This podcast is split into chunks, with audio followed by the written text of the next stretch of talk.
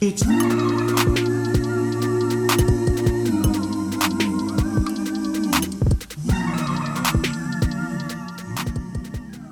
bonjour à toutes et tous, bienvenue dans Quartier Libre sur les ondes de Radio Pulsar, votre émission qui met à l'honneur la culture artistique locale. Heureuse de vous retrouver pour cette émission où nous aborderons aujourd'hui littérature et musique. En première partie d'émission, nous irons du côté de Montmorillon avec Lucie Guichard pour nous parler du festival littéraire Les rencontres littérature et territoire de Montmorillon, qui se tiendra du 2 au 4 juin dans la belle cité de l'écrit que renferme la ville. À cette occasion, nous discuterons avec deux auteurs, autrices invités du festival, Nathanaël Wallenhorst, pour l'essai publié récemment chez Actes Sud, qui sauvera la planète, les technocrates, les autocrates ou les démocrates, ainsi que Lucie Rico, autrice de la maison d'édition POL, remarquée pour son premier livre, Le chant du poulet sous vide, qui nous présentera son dernier roman, GPS. En deuxième partie d'émission, nous ferons place à la musique avec le festival Mélusique de Lusignan qui aura lieu les 9 et 10 juin prochains. Nous recevons pour en discuter le président de l'association Mélusique, Rémi Bayou. Et vous êtes déjà installé. Bonjour Rémi. Bonjour. Merci d'être là. Et est aussi avec nous Thomas, notre spécialiste euh, fanzine, qui va nous parler de quoi aujourd'hui? Dis-nous tout. Bonjour, euh, je vais parler de deux fanzines. Parce que, euh, il y en a un qui s'appelle Saint-Ferréol 30 plats et l'autre qui s'appelle, j'ai perdu mes fiches, 30 shots de scène colère. Voilà. T'as le temps de les retrouver pour tout à l'heure. Et nous avons retrouvé aussi notre technicienne en chef. Margot est à la technique et merci à toi d'être là. Et alors, on commence cette émission avec Lucie Guichard, qui est avec nous par téléphone. Est-ce que Lucie, tu nous entends? Il n'y a pas d'appel? Oh, oh. Bah, alors, Lucie, on va essayer de, la rappeler. Alors, pour la présenter euh, succinctement, euh, Lucie est médiatrice culturelle euh, à la mairie de la commune de Montmorillon et on, on a déjà eu l'occasion de la rencontrer en mars pour présenter les rencontres d'artistes, qui était une manifestation qui rassemblait des artistes plasticiens et plasticiennes amateurs, amatrices ou professionnels pour une grande exposition. Et Lucie nous a rejoint. Bonjour Lucie. Oui, bonjour. Alors, je parlais de la première fois où nous nous étions rencontrés pour les rencontres d'artistes. Et aujourd'hui, donc, on va parler du festival Les rencontres littérature et, et territoire, alors qu'il y a une manifestation un peu plus importante euh, à organiser. Alors déjà, une première question, est-ce que vous vous en sortez dans l'organisation? Est-ce que vous arrivez à dormir euh, à deux semaines maintenant du, festival? Alors j'arrive à dormir, mais j'avoue que je rêve beaucoup euh, tableau Excel et ne pas oublier des auteurs en gare. mais tout se passe très bien. On a accueilli hier notre première autrice jeunesse, du coup, qui, qui, est venue cette semaine dans les écoles. Mmh. Ça s'est très bien passé, donc voilà, on a hâte d'accueillir les auteurs suivants. Alors précédemment, le, festival était un, salon du livre. Et là, il y a une volonté euh, de votre part, euh, l'équipe à la mairie, de, de moderniser cette, euh, cette, forme. Alors, est-ce que tu peux nous, parler un peu de, l'histoire du coup de, ce salon, puis maintenant de ce festival? Oui, bah alors du coup, c'est un salon du livre assez historique qui a été créé par l'autrice locale montmorillonnaise qui s'appelle Régine Desforges dans les années 90. Euh, c'était un format où elle ramenait euh, tous ses amis parisiens, euh, voilà, etc. Ça a été repris dans les années 2000 au niveau de la municipalité. Qui, ça a été confié à un, un, cabinet qui était basé à Nice, donc du coup qui, qui venait clé en main avec une, une tournée en fait d'auteurs et plutôt de personnalités médiatiques. Euh, il n'y avait plus du tout de lien avec les habitants, les, les, associations ne participaient plus comme ça avait pu être le cas au tout début. Et donc ça, ça a été une volonté de la nouvelle municipalité qui est arrivée en 2020 de reprendre en main euh, le salon du livre et d'en faire un événement vraiment ancré dans le territoire, donc avec la réflexion de, la thématique littérature et territoire, dans, de l'inscrire euh, dans, euh, dans, dans, le monde littéraire, la charte littéraire, en respectant, euh, en payant les auteurs, etc., en, faisant un vrai travail aussi en amont auprès des habitants, auprès des élèves, euh, des scolaires, et voilà, et en tout cas de, de, créer quelque chose qui, qui fait sens avec une formule effectivement beaucoup plus moderne, de, de table ronde, de rencontres pour que les, les gens, même s'ils n'ont pas lu les bouquins, en fait, rencontrent les auteurs, puissent discuter avec eux et le temps de découvrir, euh, en tout cas, leur travail. Oui, parce que c'est une, une, sacrée programmation. En effet, il y a plus de 60 invités, dont 30 auteurs, autrices, 15 artistes, des modérateurs, des intervenants, et un nombre important aussi de, de, partenaires. Alors la, programmation, euh, pour l'aborder sous, différents angles, vous avez construit des, parcours. Est-ce que tu peux nous, nous, en parler? Oui, effectivement. Alors, il y a le fameux parcours euh, autour de notre invité d'honneur qui est Franck Bouy cette année, qu'on a le plaisir d'accueillir. Euh, donc, autour de, du, on a beaucoup d'auteurs qui viennent du Limousin et qui, du coup, sont très ancrés dans ce territoire qui est proche du nôtre. ensuite, on a tout un parcours, effectivement, plutôt jeunesse, euh, avec euh, donc les autrices jeunesse qui sont intervenues dans les écoles et qui seront présentes euh, pendant le week-end pour faire des ateliers auprès des élèves. On a un parcours autour du travail de Gilles Clément qu'on accueille pour la soirée inaugurale, qui est donc un, paysagiste reconnu. donc on a effectivement dans, littérature et territoire, on va beaucoup sur le côté territoire naturel. Donc on accueille des auteurs qui vont nous parler jardin, écologie, etc. On a aussi un, gros parcours sur euh, euh, s'éloigner de, de l'urbanité. Est-ce que c'est quelque chose d'intéressant de, de de s'enforester en fait mmh. euh, avec voilà autant avec des, des, sociologues des philosophes des auteurs de bande dessinée ou des auteurs de, de, de littérature voilà qui interrogent ça qui notamment les, les autrices POL qui, qui nous ont qui vont venir nous parler de, de leurs, enfin, de leurs euh, livres où elles, elles essayent d'interroger toutes ces questions euh, futures. Mmh. Et il y a aussi une, euh, comment dire, un, une, un intérêt aussi pour l'édition parce qu'il y a tout ce souci effectivement de du respect un peu de, de l'écosystème du livre et donc de chaque acteur, actrice, de, de l'écrivain jusqu'au au libraire. Il y a, une carte blanche aussi euh, qui est accordée à la revue L'actualité Nouvelle-Aquitaine, qu'on connaît bien sur, euh, sur Poitiers, puisqu'elle est éditée euh, par l'Espace Mendes France. Oui, qui est un, partenaire important pour nous. Donc Jean-Luc Terradillos nous, propose, et c'était le cas aussi l'année dernière, donc une, très belle carte blanche. Donc il nous a proposé une rencontre avec Pascal Drouet et Edouard Lexton qui ont participé au dernier numéro de l'actualité. Et donc nous, ça nous intéressait particulièrement. donc c'est sur l'œuvre de Shakespeare et comme à Montmorillon, on a une communauté importante anglophone. Du coup, ça a tombé sous le sens et voilà, il est toujours force de proposition incroyable. Et alors, sur les, hum, est-ce qu'on peut toucher deux mots sur effectivement les rencontres qui auront lieu, peut-être les, expositions, les différentes euh, activités proposées? Oui, bien sûr. Alors du coup, en, termes d'exposition, on aura euh, donc euh, l'exposition de, des planches originales de la BD La de l'autrice Samama, qui nous a fait du coup le, le visuel de l'affiche des rencontres et qu'on remercie pour ça. Pendant le temps du festival, il y aura aussi l'exposition des travaux des élèves de Montmorillon qui ont travaillé toute l'année avec euh, l'artiste plasticienne Claire Pingot sur identité et territoire et qui ont donc créé divers, divers, diverses œuvres qui seront à retrouver au, au, coin des ruelles de la ville et qui resteront tout l'été. On a, euh, on a une proposition de la médiathèque aussi pour un escape game. On a euh, des ateliers lecture à haute voix proposés, de nombreuses du coup tables rondes, des ateliers jeunesse avec euh, donc les autrices qui auront été présentes dans la semaine, des rencontres avec des éditeurs, donc de, des éditeurs de Nouvelle-Aquitaine. on aura des cafés historiques, deux cafés historiques avec des historiens. On aura euh, aussi euh, des, euh, des, interviews par nos médiathécaires d'auteurs en, en, tant que lecteurs où ils parleront des lectures qui les ont marquées. voilà, on aura une, lecture finale pour clore le festival qui promet d'être grandiose, une lecture de clôture sur l'œuvre de Frank Bouis, Né d'aucune femme, qu'il nous a lui-même recommandé. Hum, donc une diversité de propositions. Exactement, du, spectacle vivant. Voilà, il y en a pour tous les goûts et on, élargit autour de la littérature. Hum. Alors pour euh, les auditeurs qui seraient intéressés, euh, est-ce que tu peux nous rappeler quelques aspects pratiques, euh, l'accessibilité, s'il y a des, tarifs? Et puis je crois savoir qu'il y a une, petite navette aussi. gratuite. Hum.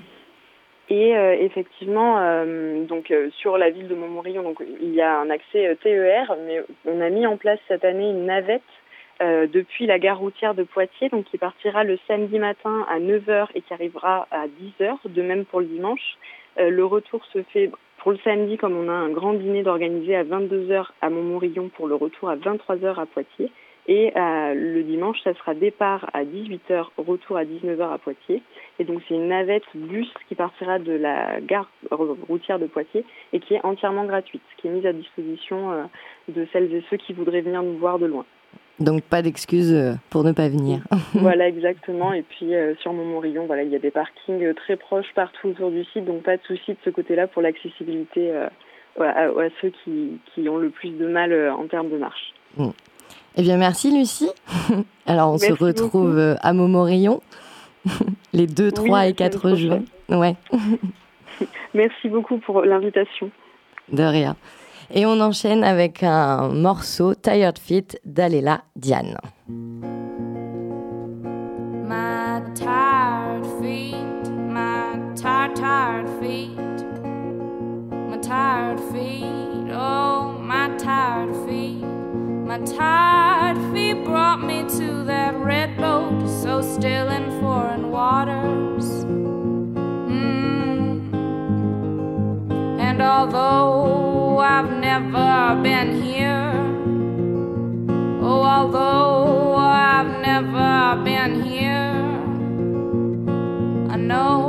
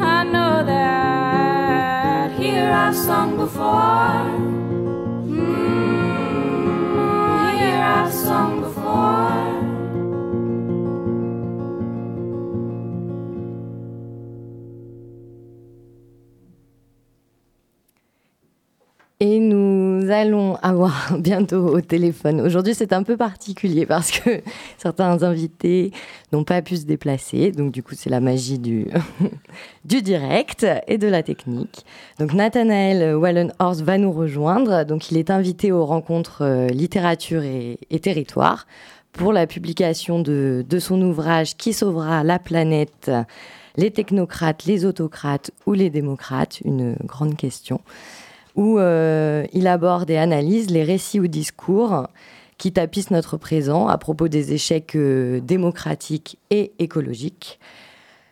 Et il est universitaire, docteur en sciences de l'éducation, en sciences de l'environnement et en sciences politiques. Il a donc un profil euh, transdisciplinaire dont il va pouvoir nous parler.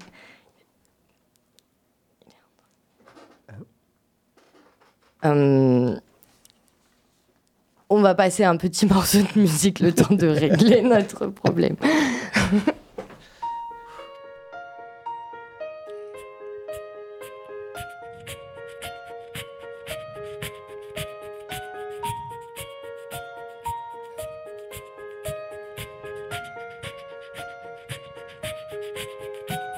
Cécile Bonin, profession intermittente du spectacle, petite chanteuse, galérienne. J'aurais mieux fait d'avoir mon bac, j'aurais mieux fait de faire du foot ou de postuler à la Starac. Maintenant je galère et dans le métro je chante aux blagues, chante aux blonds aussi, aux robes, aux asiates, aux meufs, aux petits, aux gros et aux cul tout ce qui traîne. J'en mets plein les oreilles, je troque mes chansonnettes pour gagner un peu d'oseille, mais c'est la crise. Mais c'est la crise. Mais c'est la crise. Dans mon chapeau, c'est pas bizarre, c'est pas super. Ça va pas redresser mes finances, mais j'y crois dur comme fer. Un jour, j'aurai ma chance. À votre bon cœur, monsieur, dame, avant que le refrain commence. Avant que le refrain commence. Atmosphère, atmosphère, tu la sens, l'atmosphère. Atmosphère, atmosphère, y'a plus rien dans le frigidaire. Atmosphère, atmosphère, tu la sens, l'atmosphère. Atmosphère, atmosphère, dans mes poches courant d'air.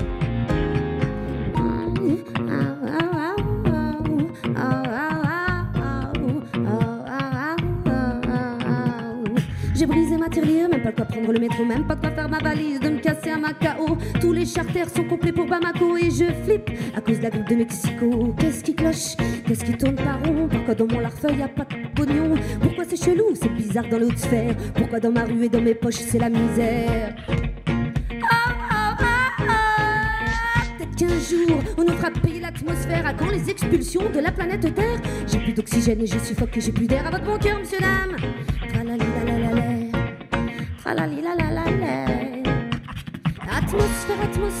Tu la sens l'atmosphère. Atmosphère, atmosphère, y a plus rien dans frigidaire. Atmosphère, atmosphère, tu la sens l'atmosphère. Atmosphère, atmosphère, dans ma poche de courant d'air.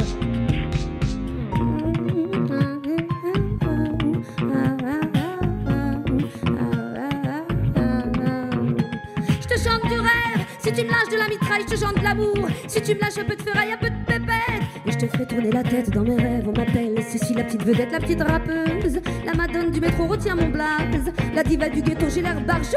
Avec mon look de clodo. Mais je te jure, je peux te chanter du cloplo ou du Renault. Ta ta ta ta ta ta. Faut bien que je graille, que je remplisse mon frigo, que je fasse tourner la papote, chanter c'est mon boulot, je suis un jukebox. Tu vas entendre mon répertoire, glisse une pièce et tu vas voir ce que tu vas voir va voir ce que tu vas voir. Atmosphère, atmosphère, tu la sens l'atmosphère. Atmosphère, atmosphère, y'a plus rien dans le frigidaire. Atmosphère, atmosphère, tu la sens l'atmosphère. Atmosphère, atmosphère, dans ma poche le courant d'air. Atmosphère, atmosphère, tu la sens l'atmosphère. Atmosphère, atmosphère, j'ai une gueule d'atmosphère. Et ça, c'était Carimouche dont nous parlerons tout à l'heure pour le festival Mélusique. Et Nathanaël Wallenhorst nous a rejoint. Bonjour. Bonjour. Désolé pour ces petits soucis techniques, c'est les aléas du, du direct. Alors, comme je le, disais, euh, vous êtes invité aux rencontres euh, Littérature et Territoire, dont, on vient de discuter avec euh, l'organisatrice pardon, Lucie Guichard. Et donc, vous êtes invité pour la publication de votre dernier ouvrage, Qui sauvera la, la planète? Les technocrates, les autocrates ou les démocrates? Une, une, grande question dont on va un peu parler. Donc, vous abordez et analysez les, les récits ou discours qui tapissent notre présent à propos des échecs démocratiques et écologiques. Et donc, vous, vous êtes universitaire docteur en sciences de l'éducation, en sciences de l'environnement et en sciences politiques. C'est un beau profil euh, transdisciplinaire. Alors euh, peut-être un, petit mot à ce sujet pour commencer. Est-ce que c'est des disciplines qui sont souvent amenées à, se croiser? Euh, Non, en fait, et même, et même quasi jamais, parce que euh, en tout cas en, en sciences de l'éducation, euh, euh la, dimension, la dimension politique, j'ai envie de dire, en tout cas les, sphères politiques et éducatives, c'est deux sphères, différentes. Même si bien évidemment l'éducation est fondamentalement politique, c'est des politiques publiques qui définissent, qui organisent, qui orientent les, politiques éducatives. Mais, mais voilà, on a plutôt ce qui va renvoyer à la sphère de, de, la politique, des politistes, etc. d'un côté, et puis la dimension euh, euh, éducative qui est qui est dans un autre euh, voilà dans une autre sphère. Et puis de la même façon avec ce qui va renvoyer aux, géosciences et environnement qui se différencie et qui aussi de, de tout le champ des sciences humaines et sociales. voilà avec les, les sciences dures d'un côté, les sciences qui sont dites ou considérées comme molles de l'autre. Mm. Donc de fait, oui, c'est des des, des, associations disciplinaires auxquelles on n'est pas forcément habitué de, de prime abord, oui, tout à fait. Et alors les sujets que vous traitez dans vos, dans vos ouvrages, vous êtes amené à, à, les, à, être intéressé par eux euh, comment du coup eh ben, euh, donc en fait ouais c'est assez simple. C'est-à-dire que euh, moi j'ai découvert à un moment donné les savoirs environnementaux. C'est-à-dire tout ce qui allait porter les permettre de, de, comprendre le fonctionnement du système Terre le fonctionnement de la Terre les grands les grands qui organise à un moment donné euh, voilà la, la, la, dynamique de la Terre. Et puis derrière euh, ce qui va permettre la vie en fait le déploiement de, du vivant des écosystèmes de la biosphère etc et la découverte de ces savoirs là sur moi ça a eu un, un effet très fort.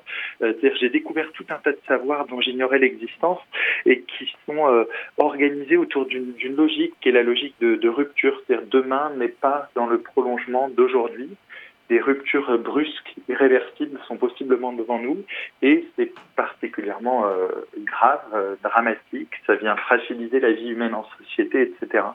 Et, voilà, découvrant, euh, découvrant ces savoirs, ben, j'ai eu besoin, voilà, d'écrire, d'écrire, d'écrire pour écrire d'abord des ouvrages de, vulgarisation du fonctionnement du système Terre pour pour permettre à chacun de, de comprendre ça, parce que de fait, c'est des savoirs qui sont peu transmis ou pas transmis à l'école. Et puis après avoir beaucoup travaillé sur les savoirs en tant que tels du système Terre, à un moment donné, je me suis dit, bon sang, mais c'est pas possible, nos sociétés, elles sont pas organisées à partir de ce qu'on sait, mais à partir de ce qu'on raconte. Et mmh. ce qu'on raconte, on va pas se mentir, c'est quand même très souvent des conneries.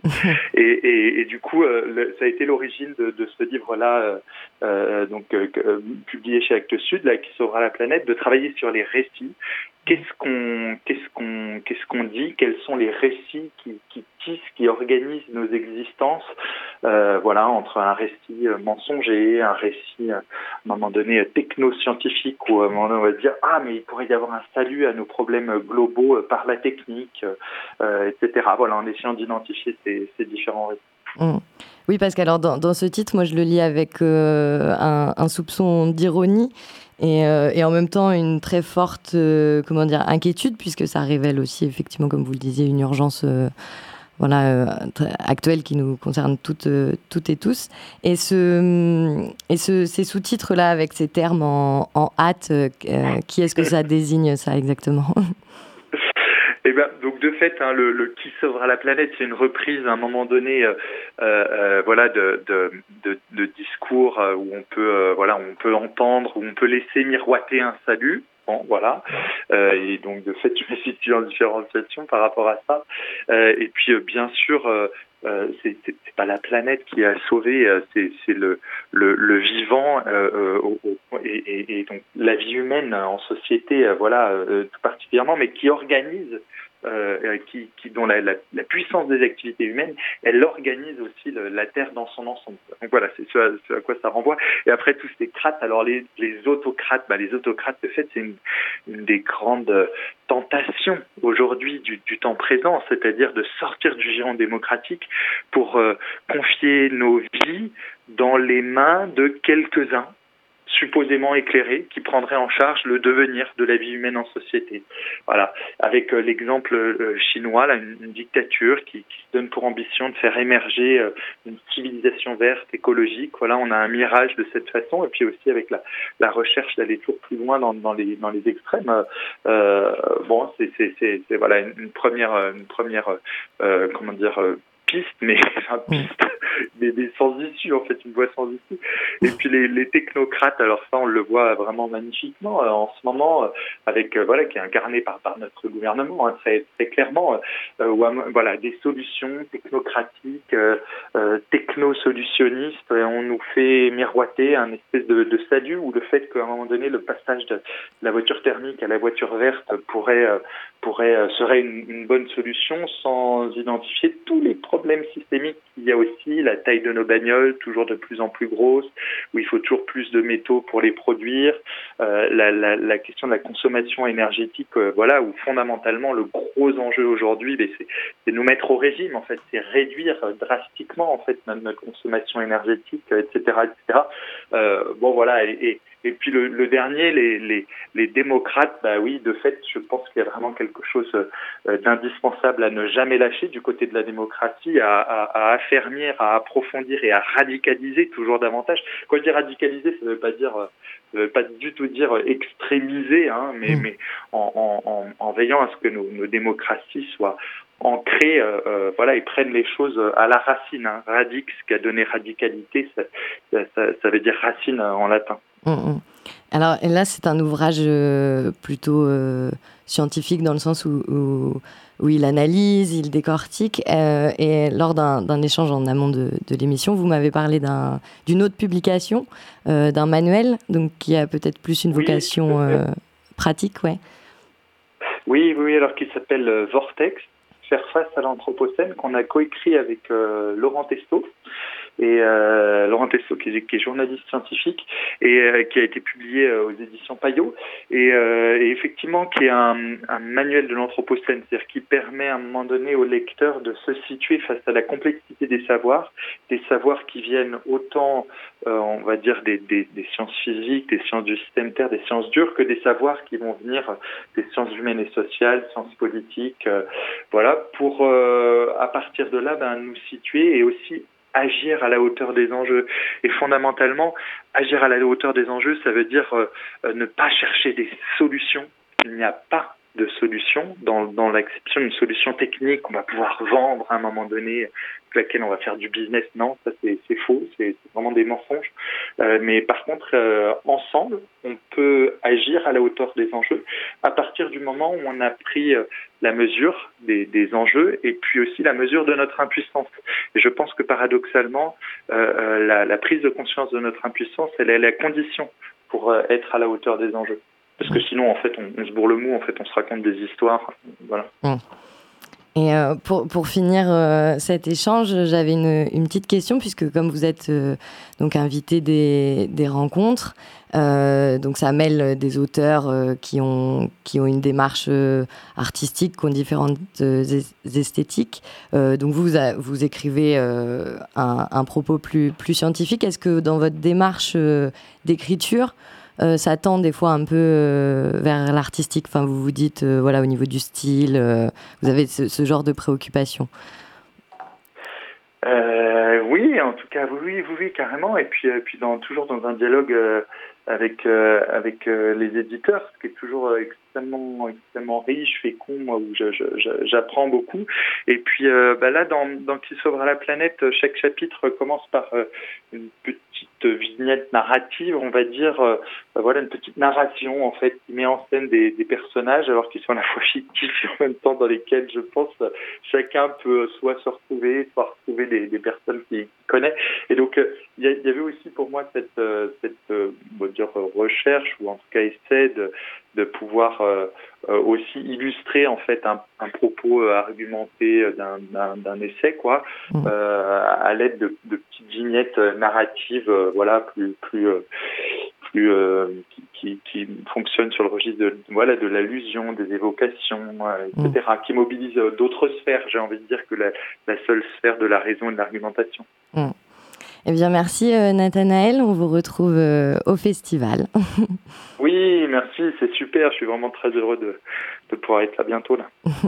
bien, merci d'avoir accepté euh, l'invitation. Et pour continuer à parler littérature, on a le plaisir aussi d'accueillir Lucie Rico, elle aussi par téléphone. Est-ce que Lucie, vous nous entendez? Oui, je vous entends. Bonjour, merci d'avoir accepté l'invitation. Bonjour, merci à vous. Alors, euh, pour vous présenter brièvement, euh, vous êtes euh, entré dans le monde littéraire, je dirais, de manière un, un peu fulgurante, et c'est tout à votre honneur avec un premier roman euh, remarqué qui a reçu euh, plusieurs prix, le Chant du poulet sous vide, donc le prix notamment celui du roman d'écologie 2021. C'est un livre où j'ai lu, vous dites l'avoir écrit comme un, comme un conte. Il raconte l'histoire de, de, Paul qui, à la mort de sa mère, revient à la ferme pour s'occuper de, de l'élevage de poulets. Et il y est question dans l'histoire que vous tissez du traitement des animaux, dont l'existence est vouée euh, à alimenter l'humain, donc de la mise à mort de l'animal, qui pour le, le, personnage principal, Paul, est narration perpétuelle du, deuil de sa mère. Donc il y a tout ce parallèle entre, entre l'animal et l'humain. Et puis aussi les arrangements de conscience qu'on qu'on arrive très bien à mettre en place, on va dire, pour continuer à, à consommer. Alors, juste pour, pour peut-être commencer, vous l'avez écrit avec le, prisme de la, de la fiction. Est-ce que ça a été, euh, comment dire, un élan, un mouvement euh, évident pour vous d'aller vers la fiction pour traiter ce, sujet? Oui, tout de suite. C'est... J'étais scénariste quand j'ai commencé à écrire Le chant du poulet sous vide et depuis très longtemps, alors même que je travaillais au départ euh, en communication, je savais que si j'écrivais, si j'écrivais un livre, ce serait un roman parce que j'ai l'impression que le roman et, euh, la fiction, ça permet de décaler le regard sur, euh, sur ce qui nous pose problème dans la réalité. En tout cas, pour moi, c'était vraiment ça. Et pour ce premier roman, je voulais vraiment interroger euh, voilà, les petits arrangements qu'on fait avec la réalité, et notamment pour moi, enfin dans ce roman, c'est le fait de manger, de manger de la viande, et, et le roman permet ça, permet de par un, conte, par quelque chose de complètement absurde, de voir ce qu'on fait tous les jours, les petits gestes qu'on fait tous les jours sans même les penser. Hmm. Et alors pour votre euh, second roman, du coup, que vous publiez, que vous allez présenter aux rencontres, qui est aussi publié euh, aux éditions euh, POL et qui s'intitule GPS. Alors avec une quatrième de couverture très brève où il est écrit Sandrine souhaite partager sa localisation avec vous. Alors en tant que lectrice, je dois dire que moi j'étais intriguée parce qu'on va on va où avec Sandrine? Est-ce que vous pouvez nous, nous, présenter un peu le, livre? Ah, où on va, ça va être toute la question du livre. Et je crois que cette quatrième de couverture très brève va très bien avec le livre parce que c'est un livre qui joue avec les codes du polar, du thriller. Mhm et ça parle de Ariane qui est euh, au chômage. Et depuis qu'elle est au chômage, elle ne peut plus sortir de chez elle. Euh, l'extérieur lui paraît hostile et surtout elle se sent pas légitime à être dehors parce qu'elle n'a pas de travail, ce qui est une idée quand même un peu étrange. Et pour la sortir de chez elle, pour la pousser à sortir de chez elle, sa meilleure amie, Sandrine, va partager avec elle sa localisation pour la mener jusqu'à ses fiançailles. Sauf que voilà, les fiançailles se passent très bien. Ariane arrive au parc mais euh, le lendemain, Sandrine a disparu. Et la seule chose qui reste d'elle, c'est le point rouge de la localisation du GPS qui clignote encore et qui va l'amener, euh, on va dire, euh, au travers d'étranges chemins. Hmm. Oui, j'ai lu les premières pages et j'en suis exactement là. et, c'est vrai que ce qui m'a marqué aussi, c'est le, hmm, alors comme on dit, le, dispositif narratif, parce que le, narrateur s'adresse à un tu, donc qui est cette, ce personnage Ariane. Euh, pourquoi, ce, pourquoi ce choix? Parce que c'est vrai que ça met le lecteur dans une position euh, euh, assez particulière, parce qu'on a l'impression que ça nous est adressé.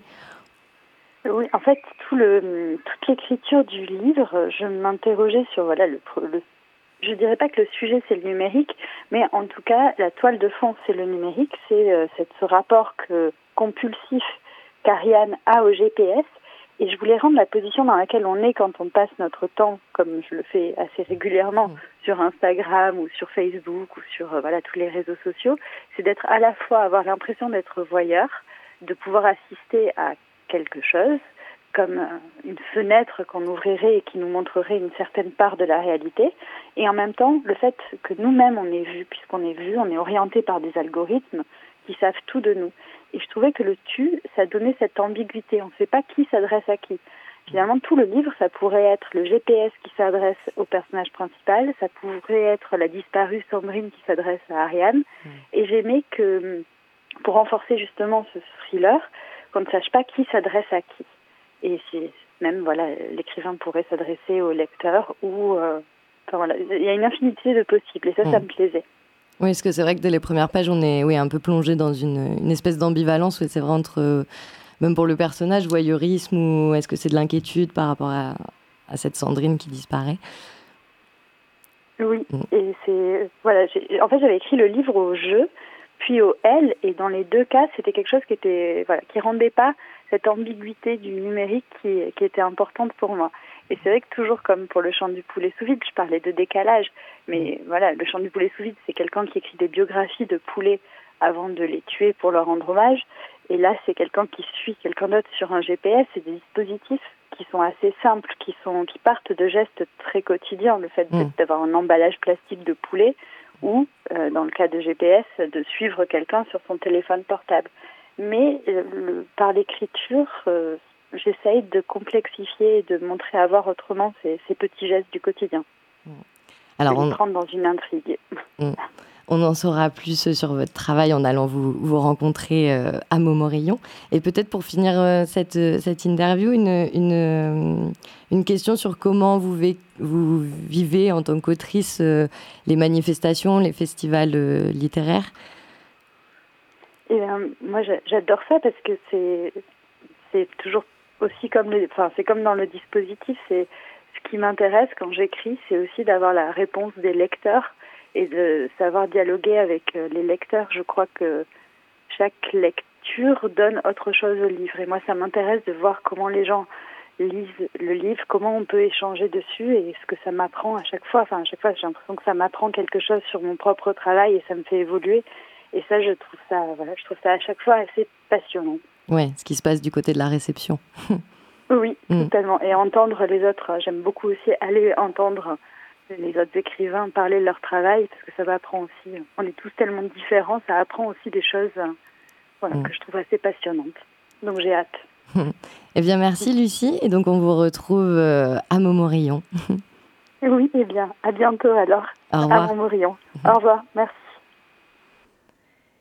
Et après avoir parlé littérature, on va parler musique. Alors, sans, sans transition, nous avons écouté Carigouche. Donc, nous sommes avec Rémi Bayou. Encore bonjour Rémi. Rebonjour. Donc, comme euh, je l'ai dit, vous êtes président de l'association Mélusique à Lusignan, dont on va raconter euh, un peu l'histoire et puis les, les activités. Et euh, le grand événement donc, de cet asso, c'est le festival Mélusique, qui en est à sa 23e édition. Donc, c'est pas rien la pérennité quand même d'un festival. Euh, tout à fait, d'autant qu'on n'en est qu'à la 23e parce qu'on a tous traversé les dernières années euh, de façon un peu particulière avec l'épidémie de. Enfin, la pandémie de Covid. Sinon, on en serait à la 26e. Mais vous avez pu rebondir. Oui, ça, euh, non sans mal, mais on, on s'y est remis. Alors, euh, ça aura lieu les 9 et 10 juin, donc sur le site des promenades à Lusignan. C'est ça. Alors, euh, quand on le cherche sur, euh, sur Google, ça fait la transition avec ce qui vient d'être dit. Ah. Euh, faut, faut écrire place du bail. Place du Bail. Ouais, parce que promenade, euh, il va pas, il va pas connaître. Il C'est, un truc local. Ah, quand la technologie ne nous aide pas plus que ça. Alors, euh, bah, on va commencer par aborder peut-être euh, l'histoire de, de l'ASSO, qui, j'ai pu le lire, a connu plusieurs formes. C'était un foyer rural, puis un foyer de jeunes, pour finir euh, comme une asso euh, de musique. C'est, ça. Bon, ben, je vois que vous avez fait vos devoirs. En Eh fait, oui, c'est, oui, je travaille un petit peu. c'est un travail très sérieux. L'association, elle a été fondée en 1962. Effectivement, d'abord un foyer rural, puis un foyer de jeunes et d'éducation populaire. Et elle est devenue et s'est concentrée que sur la musique euh, à partir de la fin des années 80 et elle a changé de nom, si je dis pas de bêtises, en 2001 pour devenir euh, l'association Mélusique qui ne, ne s'occupait que de musique.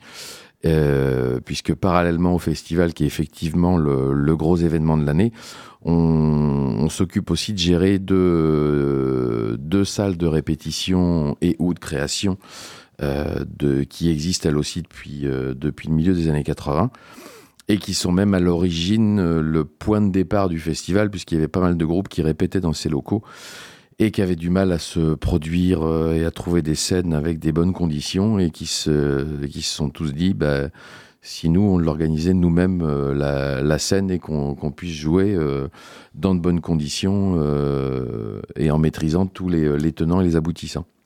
Voilà, et puis ben, euh, avec le temps, on a toujours un peu la folie des grandeurs, et puis on se dit, tiens, si on faisait ci, si on faisait ça, si on rajoutait une scène, si, si on mettait plus de. si on faisait ça sur deux jours, euh, c'est, ben, pourquoi on n'irait pas euh, faire ça dehors, alors qu'au départ c'était à l'intérieur, donc maintenant on finit sur un site où il y a deux, deux scènes qui sont pas, qui sont pas petites, euh, deux scènes couvertes.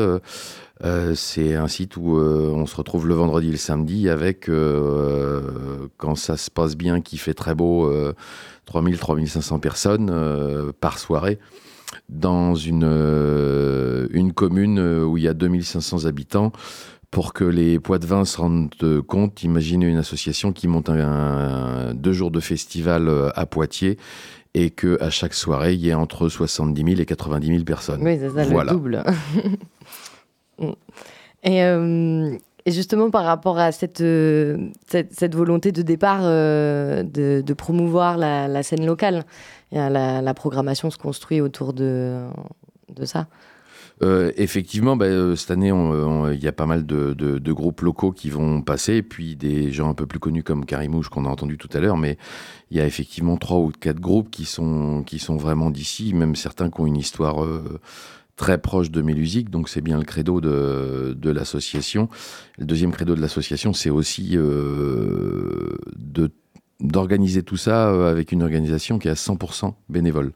Il y a une vingtaine de bénévoles qui travaillent à l'année pour, euh, pour construire euh, le festival et, les autres projets. Et pendant le festival, on monte à, euh, un peu plus de 120, 120 bénévoles par jour. Donc ça commence à faire... ouais, une, grosse équipe à driver là. ben, en fait, l'avantage, c'est qu'on les drive pas, c'est que les gens nous connaissent, on connaît les gens. moi, je, je, suis toujours extrêmement impressionné de la de la qualité de, de compétences, d'investissement, euh, d'envie des gens qui viennent, euh, qui, viennent faire bénévolement un truc pour le faire avec les autres. Alors des fois, je me pose la question de pourquoi on fait tout ça et pourquoi ils le font aussi. Et j'ai un de mes bons copains de Lusignan qui a une phrase assez simple, un peu crue, mais que je pense très vraie, c'est que il dit bah, c'est que les gens quand ils font des trucs ensemble, ils deviennent moins cons. Mmh. Et je pense que c'est fondamental et que c'est totalement vrai. Donc c'est euh, effectivement très important. Et je, je leur réitère mon admiration euh, totale et sans faille euh, sur tout ce que font les bénévoles pendant ce, pendant ce festival et pendant le reste de l'année sur des, des, plus petits événements. Oui, comme les apérisiques. C'est ça. Mm. Et alors, on va parler de la programmation, du coup, oui. plus précisément. Parce qu'on y trouve de diverses choses, des esthétiques différentes, euh, des groupes, comme on disait, locaux ou plus professionnels. Ben, tout à fait. Euh, c'est une des marques de fabrique du, festival aussi, c'est qu'on a toujours eu une, une programmation euh, éclectique. Puisque la volonté c'est de, d'aider à la diffusion et à la création des musiques actuelles, c'est un des objets de l'association. Et les musiques actuelles, pour les gens qui ne savent pas, en France, il y a trois types de musique. Euh, la musique classique, la musique contemporaine et toutes les autres qui sont regroupées dans les, musiques actuelles. Donc, enfin, le, champ est assez large. Hein, ça va de la musique traditionnelle euh, du Béarn, euh, en passant par le rap new-yorkais et en allant au, au métal norvégien et autres. Donc, le panel est très très large. Et sur le festival, on va avoir 11 concerts et 3 spectacles de rue en deux jours. est-ce plutôt que de, de, citer tous les gens qui vont venir, j'invite les gens à aller sur notre page Facebook. Euh, vous tapez Association Mélusique, vous allez la trouver. Oui, ils retrouveront toutes euh, les voilà. infos. Ils retrouveront toutes les infos, la localisation, les, les horaires, la programmation complète. Mais euh, ils, pourront venir le vendredi 9 à partir de, de 19, juin à partir de 19h et le samedi 10 juin à partir de 16h pour passer un bon moment sur un site magnifique. Alors moi, je ne peux pas être euh, très objectif quand je parle de Lusignan. euh, les Mélusins sont un peu chauvins, pour ne pas dire plus. Euh, donc euh, moi, je pense que le site des promenades est un des plus beaux sites du monde. Je ne vois pas pourquoi l'UNESCO ne l'a pas encore classé, mais... ça va venir à un moment donné, ça, ça me paraît une évidence. Il faut absolument qu'on y aille. Peut-être juste un petit mot, parce que moi, ça m'a intrigué dans, dans le programme, la bulle alternative. Euh, ce, village euh, qui se construit avec plusieurs euh, intervenants. Eh ben, ça, c'est une belle transition avec tout ce qui vient d'être dit avant. Mmh. la bulle alternative, c'est qu'effectivement, ça fait un moment qu'on se dit, nous, que, qu'on aimerait agir autour de, de, tout ce qui pourrait être alternatif, que ce soit en termes écologiques, mais aussi en termes de, de en termes sociétaux.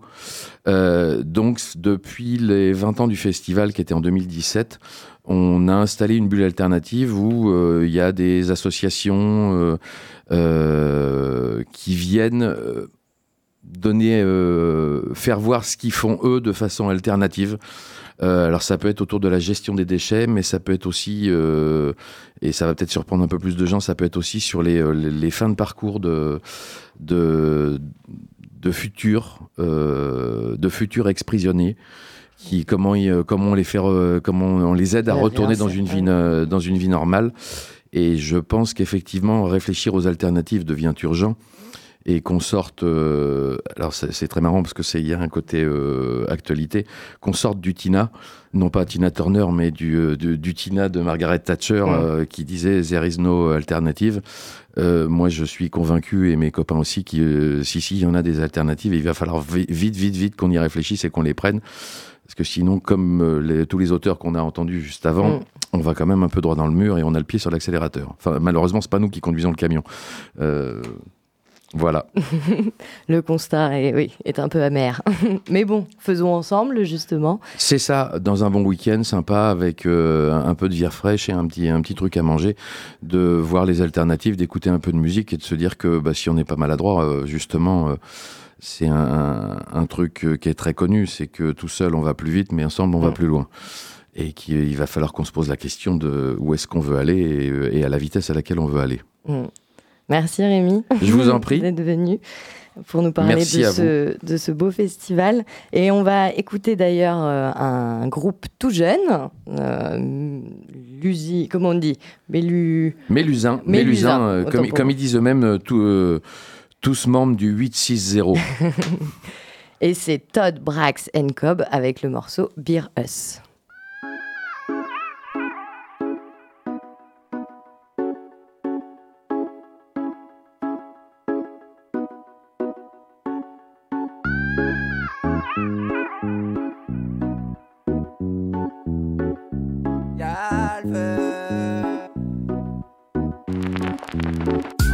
Posé dans ma ville au virus bar bébé. Avec deux trois poteaux et c'est comme ça qu'on fait. Tu sors ça boire un verre au virus bar bébé. Tu viens accompagner, tu pars en décalé. Posé dans ma ville au virus bar bébé. Avec deux trois poteaux et c'est comme ça qu'on fait ça boire un verre. Au virus bar bébé Tu viens accompagner, tu pars en décalé Ce soir y a pas besoin de discothèque. C'est Charles et Julie qui s'occupent de la fête. Une planche de palais, site de fléchettes, y'a des bons canapes si tu veux taper ta sieste. Casquette tête de mort, une petite veste, me crois dans un manga, je suis dans le vortex. Quand au rentre, je sais plus où regarder. Y'a trop de joie, ça je peux te le jurer. Y'a de la brune, de la blonde, de la fruite et même à la pomme. Quand les frères en boivent des tonnes sur la piste de danse, ils se la donnent. T'inquiète, c'est de la bonne, certifié par le petit con. Avec des choix infinis, ça c'est certifié par le top. Ici ça tape des moudratino, pique là c'est S dangereux comme mec de tête. Et non, y a pas de petite peste. Et quand t'es trop bourré, que t'essaies de prendre ta caisse, mais t'as 3 grammes dans le sang, t'as même pas besoin des tylotèses. Reposer dans ma vélo, virus bar bébé. Avec deux trois et c'est comme ça qu'on fait. Sors ça boire un verre au virus bar bébé. Tu viens accompagner, tu repars en décalé. Opposé dans ma ville au virus bar bébé. Avec deux trois poteaux et c'est comme ça qu'on fait. Sors ça boire un verre au virus bar bébé. Tu viens accompagner, tu repars en décalé. La pam pam, la pam pam, je te mets chèque, je mange ta dame. Y'a du monde, il fait bon, laisse passer les madames. Ce soir on prend une siroc pour bien savourer. Et si t'es toujours pas chaud, ici on t'apprend à danser? La cam cam, la cam cam, un saucisson, je me régale. Y'a même le fier Naruto qui sont posés sur une table. Ça va, va, ça ricane avec le vieux Sangohan. Viens t'incruster au virus, tu vas rentrer instable. Grosse soirée, l'affiche est trop belle. Au virus, viens avec nous, range ton tel. Y'a le feu, c'est Natsu qui fout le bordel. Mais c'est sa tournée, la prochaine c'est la mienne. Grosse soirée, l'affiche est trop belle. Au virus, viens avec nous, range ton tel. Y'a le feu, c'est Natsu qui fout le bordel. Mais c'est sa tournée, la prochaine c'est la mienne. Reposer dans ma ville au virus bar bébé. Avec deux trois poteaux c'est comme ça qu'on fait. Sors ça boire un verre au virus bar bébé. Tu viens accompagner, tu repars en décalé. Reposer dans ma ville au virus bar bébé. Avec deux trois poteaux c'est comme ça qu'on fait. Sors ça boire un verre au virus bar bébé. Tu viens accompagner, tu repars en décalé. Et mes musiques, c'est les 9 et 10 juin prochains. Et on enchaîne avec Thomas. C'est à toi. Bonjour. Donc aujourd'hui, je vais vous parler de deux fanzines parues récemment sur lesquelles Marie, la documentaliste de la fanzinothèque, a attiré mon attention. Euh, donc le premier s'appelle Saint-Ferréol 30 plats. Bon, Celui-là, il a un peu plus d'un an, mais bon, le quand on parle de fanzinal, une année, c'est pas, c'est pas grand chose finalement. Donc c'est un fanzine qui est imprimé sans doute en riso, euh, sachant qu'en riso, on peut imprimer avec des encres végétales. Vous voulez que j'explique la riso ou non C'est pas la peine, non? Oh, c'est une, un- un espèce de comment dire, c'est une espèce de, de, de, de truc, de technologie à cheval un peu entre l'offset, c'est-à-dire l'imprimerie traditionnelle, et la photocopie. Donc c'est des petites imprimantes comme ça, mais avec lesquelles on peut mettre des encres assez rigolotes, même fluo, tout ça, et des encres végétales. Donc je pense, enfin, je vais vous expliquer pourquoi je pense que c'est euh, imprimé, même si c'est pas dit euh, sur des encres végétales. C'est euh, parce que c'est parce que la démarche des deux auteurs, donc Aléa Cabel et Jérémy Piningre, c'est d'utiliser au maximum des matériaux naturels. Donc Aléa Cabel est artiste plasticienne, elle travaille la céramique, la vannerie, le tissu, enfin, plein de choses comme ça plutôt artisanales, mais toujours avec des matériaux le plus naturels possible. Euh, Jérémy Pin- Piningre est, graphiste et auteur de BD. Il a réalisé des pochettes de disques, notamment pour euh, Sexy Sushi et Philippe Ah. Catherine. Je ne sais pas si vous connaissez. Et euh, il publie aussi des bandes dessinées donc, en- chez différents éditeurs alternatifs. Donc ils ont réalisé ce fanzine en résidence dans la Drôme, près de Saint-Ferréol 30 pas. Euh, D'où le nom du fanzine, Saint-Ferréol 30 plats, parce qu'on va parler de cuisine, mais surtout avant ça, on va parler de poterie, en fait, de céramique. Donc le, le fanzine est en format A4, ça prend la, en fait, ça prend la, ça prend, ça prend la prom, ça prend la forme d'une bande dessinée dans lequel deux petits personnages expérimentent tour à tour la poterie, donc il y a un tour, etc. Ils expliquent la cuisson, tout ça, Euh, la peinture sur céramique avec des plantes, et à la fin, ils fabriquent de la, enfin pas tout à fait à la fin, à la fin, ils- euh, presque à la fin, ils commencent à fabriquer de la bière avec, avec- avec de la mûre, ça fait envie, et le tout se termine par des recettes de cuisine expérimentées durant le séjour et préparées à partir de plantes sauvages. Donc l'impression du fanzine, je dis, est assez, enfin, en dehors du fait euh, que c'est imprimé en réseau, c'est euh, ce qui est intéressant, c'est que, les- enfin, je sais pas si vous avez vu, mais les textes, enfin, les dessins, les textes sont imprimés donc en foncé, en vert foncé comme ça, en espèce de hum, kaki foncé, disons, et sous euh, sous les textes et les dessins, il y a des espèces de taches qui sont un peu comme des taches de café, mais qu'on voit bien quand on approche le regard que c'est imprimé aussi. Il y a de la trame, et, euh, et donc je me suis dit en voyant ça que c'était sans doute, euh, je sais pas, peut-être fait avec du jus de, des plantes qu'ils ont cueillies pendant le séjour ou quelque chose comme ça. Voilà. Euh, donc le papier, bon, n'a pas été fait maison, ça c'est un petit reproche que j'ai quand même, mais bon, il est très certainement recyclé. En termes de narration, bon, on- bon comme je vous ai dit, c'est plutôt une bande dessinée, mais on, comment dire, c'est euh, bon, ça, ça fait penser un peu au Schtroumpf parce que les, les personnages sont tout petits et qu'ils évoluent dans un univers qui est, qui est plus grand qu'eux, mais surtout c'est, euh, on est plus dans, dans le registre du mode d'emploi, en fait, du guide pratique. C'est pas une bande dessinée avec des rebondissements, tout ça, c'est plutôt un, truc qui est fait pour expliquer, même si c'est fait de, de façon assez drôle.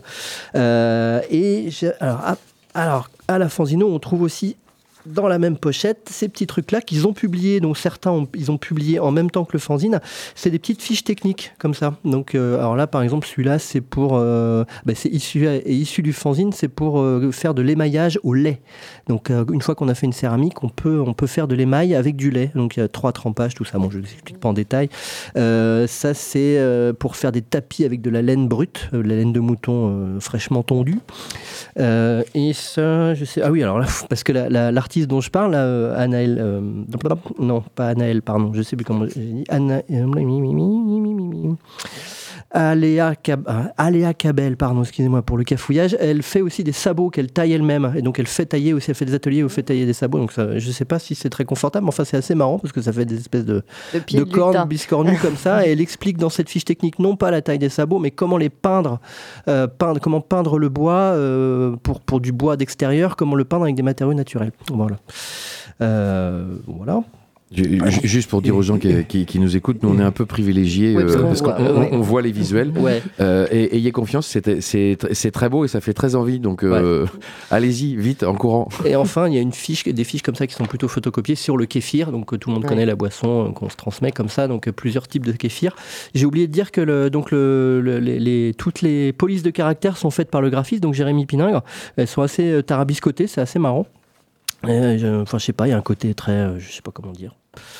il y a Ben, plein de, plein de spirales et tout comme ça donc, Univers de lutin aussi, je trouve. Ouais, un peu. univers de lutin, bah, ça tombe bien parce que c'est exactement ça qu'il y a dans la bande dessinée. Donc, euh, bien entendu, les fiches sont fabriquées elles aussi de façon artisanale, en riso, en sérigraphie, euh, voilà, sur des beaux papiers. Tout cela fleur blond, fleur blond, fleur bon, le do it yourself, et évoque irrésistiblement les fameux catalogues des ressources, ces gros catalogues annuels qui paraissaient dans les années 70, peut-être vous connaissez d'ailleurs, qui étaient bourrés de bricolage simple, de trucs de jardinage à faire soi-même, d'idées de déco faciles à faire avec ses enfants, bref, qui encourageaient à fabriquer les choses soi-même. Ces catalogues étaient publiés aux éditions alternatives, maison d'édition qui d'ailleurs existe toujours. La transmission des savoirs, et c'est un versant très important du fanzina. Enfin même d'ailleurs, euh, je dois dire qu'en en étant adhérents de la Fanzino, on en voit quand même passer pas mal. Euh, d'ailleurs, c'est assez logique puisque le Fanzina, c'est aussi quelque chose qu'on fait soi-même à la maison. Donc, il et donc, il y a beaucoup de choses qui sont transmises, comme ça dans le Fanzina. donc, récemment, on a beaucoup reçu de, choses de, de, des fanzines de vélo. Par exemple, on a trois ou quatre titres où il y a notamment comment réparer son vélo, mais ça se mélange aussi avec des, des nouvelles liées au vélo, voilà, des choses comme ça, ou des bricolages à faire avec son vélo, comme par exemple une machine à laver le linge qu'on peut faire avec son vélo très facilement. Euh, et, donc, c'est marrant de, trouver euh, ce genre de choses. C'est vrai qu'il y a un côté un petit peu babacool. Enfin, quand je parle du catalogue des ressources, c'était ça aussi un peu. C'était des gros catalogues où vraiment euh, qui étaient avec des bonnes adresses, avec des choses comme ça. Et, surtout dans le catalogue des ressources, il y avait un esprit vraiment, comment dire, anticapitaliste, dans le sens où c'était euh, faire les choses soi-même pour euh, éviter d'aller au supermarché et donc euh, ne pas participer au, grand système. Quoi. On, revient, on revient à l'alternative. Voilà, l'alternative, exactement. C'était le thème de l'émission. En fait. C'était aussi l'objet musical des années 80 avec donc, le rock alternatif. Voilà, bah exactement, le rock alternatif. Donc faire les choses soi-même, le punk, do it yourself, etc. Et donc, et donc tout ça est éminemment politique, bien sûr. Et donc pour, pour continuer dans les fanzines euh, on, a aussi pas mal de fanzines qui sont plus directement politiques, par exemple, qui apprennent à se défendre contre les lacrymogènes durant les manifs ou à monter un syndicat. Ça, ça existe aussi. Voilà, pour, pour évoquer euh, la richesse du fanzine actuel. Et, euh, je vais passer au deuxième, qui est alors la plus récent, euh, qui est sorti il n'y a pas très longtemps, qui s'appelle 30 shots de scène colère. Donc c'est fait par Hélène Vignal, euh, autrice de texte, qui est, qui est connue comme, comme autrice de jeunesse plutôt d'ailleurs, et Adrien Young, qui est lui est plutôt auteur de bande dessinée. Donc c'est un petit carnet comme ça, vous voyez, c'est un format, je dirais A7, A7, c'est-à-dire un huitième de A4. donc c'est une autre paire de créateurs et qui, qui est édité par un une maison d'édition qui s'appelle Banque Poétique, euh, qui, vient de, qui vient de commencer tout juste. Elle a été créée notamment par, enfin, elle a été créée par Hélène Vignal, justement, donc l'écrivaine anti et Christian Corbinus, le, graphiste. Euh, le livre alterne, alors c'est marrant, ça, alterne des phrases d'Hélène Vignal qu'elle fait sous forme un peu de, elle explique que c'est fait sous forme de collage, comme ça, donc je vous en cite quelques-unes. Parfois, être libre, c'est prendre un bain de cactus. Euh, il nous faudrait aller au-devant du risque d'une nouvelle vie tous ces diables que nous créerons en nous, un peu comme on éteint le ciel. Voilà, donc c'est un peu, euh, comment dire, il y, a un côté un peu poétique, un peu collage, un petit, un petit peu, c'est le titre, hein, 30 shots de scène colère, donc il y a quelque chose d'un peu aussi revendicatif, quoi, changeons le monde, tout ça, etc.